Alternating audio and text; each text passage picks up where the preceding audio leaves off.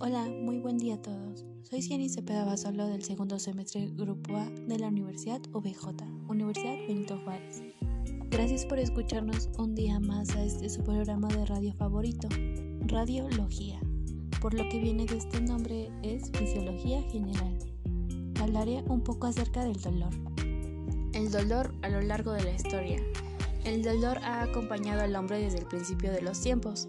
Se podría decir que se establece la vida humana sobre la tierra y que apareció sobre el dolor como un compañero inseparable y se empezó a establecer una convivencia rígida a la lucha del terapeuta para combatirlo. En la epidemiología del dolor, el tratamiento inadecuado del dolor humano es como un dicho no sumamente con grandes injusticias de nuestro mundo actual, sino que también la causa un enorme sufrimiento y una desesperación entre los seres humanos.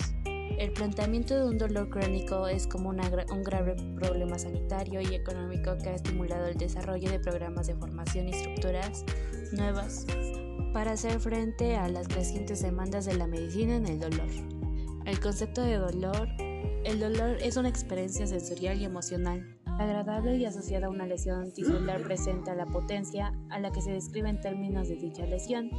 El dolor, por lo tanto, se define exclusivamente como una percepción no, no escéptica, sino que también se constituye una experiencia subjetiva integrada a un conjunto de pensamientos, sensaciones y conductas cómo incluir la emoción desagradable y la entrada de un conjunto de sentimientos entre los que se encuentra el sufrimiento, la ansiedad, la depresión y la desesperación. Los tipos de dolor.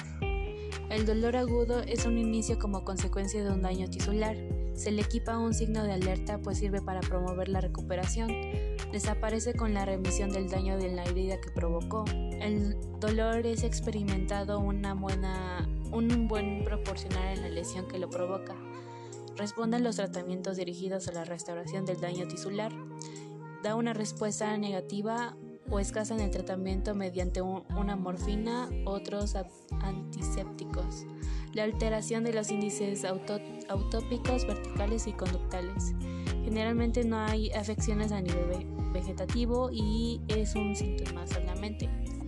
En el dolor crónico es un inicio, es como un dolor agudo y se carece de un valor biológico y es destructivo como física, psicología y sociable. Da una mayor duración de lo que podría eh, ser esperada y se mantiene aunque la herida haya sanado. Provoca la aparición de signos vegetativos y son funcionalmente asociados a la depresión, como también hay problemas de ansiedad. El paciente lo describe como términos afectivos o una enfermedad. Su evolución según la importancia de distinguir la diferencia fundamental entre un dolor agudo y un crónico. No se resiste a un aspecto temporal, sino es más transcurrido por un tiempo y da una naturaleza a fenómenos de cambios como este puede dar un lugar. El dolor agudo constituye un reflejo protector del crónico que se constituye una entidad nostálgica y bien se, se puede hacer una causa orgánica y desconocida por lo que damos más completa la definición, que es el conjunto de experiencias desagradables de tipo sensorial, emocional y mental, acompañado de ciertas respuestas de orden autópico, psicológico y conductal, provocadas por la lesión en los tejidos como consecuencia de una inflamación. Por lo tanto, este se trata de un tipo de aparición reciente de corta duración y limitado de tiempo. El dolor quirúrgico es un catalógico en las odontologías quemaduras y un dolor traumático. El dolor en la fase 1 es aquel que aparece tras un estímulo nocivo breve que se señala o se indica en la presencia de una lesión tisular o una sensación necesaria para una supervivencia del individuo. El dolor de la fase 2 aparece como respuestas de estímulos prolongados que se producen en una lesión tisular o se indican en procesos inflamatorios y se muestran la capacidad de respuesta o adaptación al sistema nervioso frente a una agresión que se requiere como un proceso de curación y cicatrización. El dolor en la fase 3 corresponde a estados dolorosos anormales debido a que generalmente son las lesiones de los nervios periféricos y se caracterizan por la falta de la relación entre la lesión y el dolor.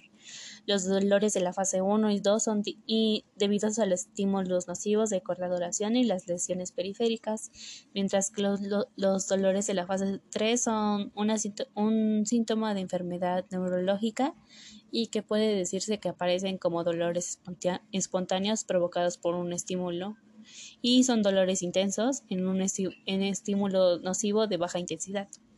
Entre los dolores del tipo neuropático se encuentra la presentación espontánea de la ausencia de la lesión causal y que son las reducciones anormales del umbilical del dolor y dolores producidos por el tacto y los estímulos mecánicos de baja intensidad. Estas están formadas y pueden ser consideradas como expresiones alternas de un sistema neurofísico que es encargado de un síntoma llamado el dolor neuropático, que hasta cierto punto se caracteriza como una patología y en la falta total de la relación causal entre una lesión tisular y un dolor leve. Bueno, esto es todo por el día de hoy. Gracias por escucharnos y nos vemos en el próximo episodio.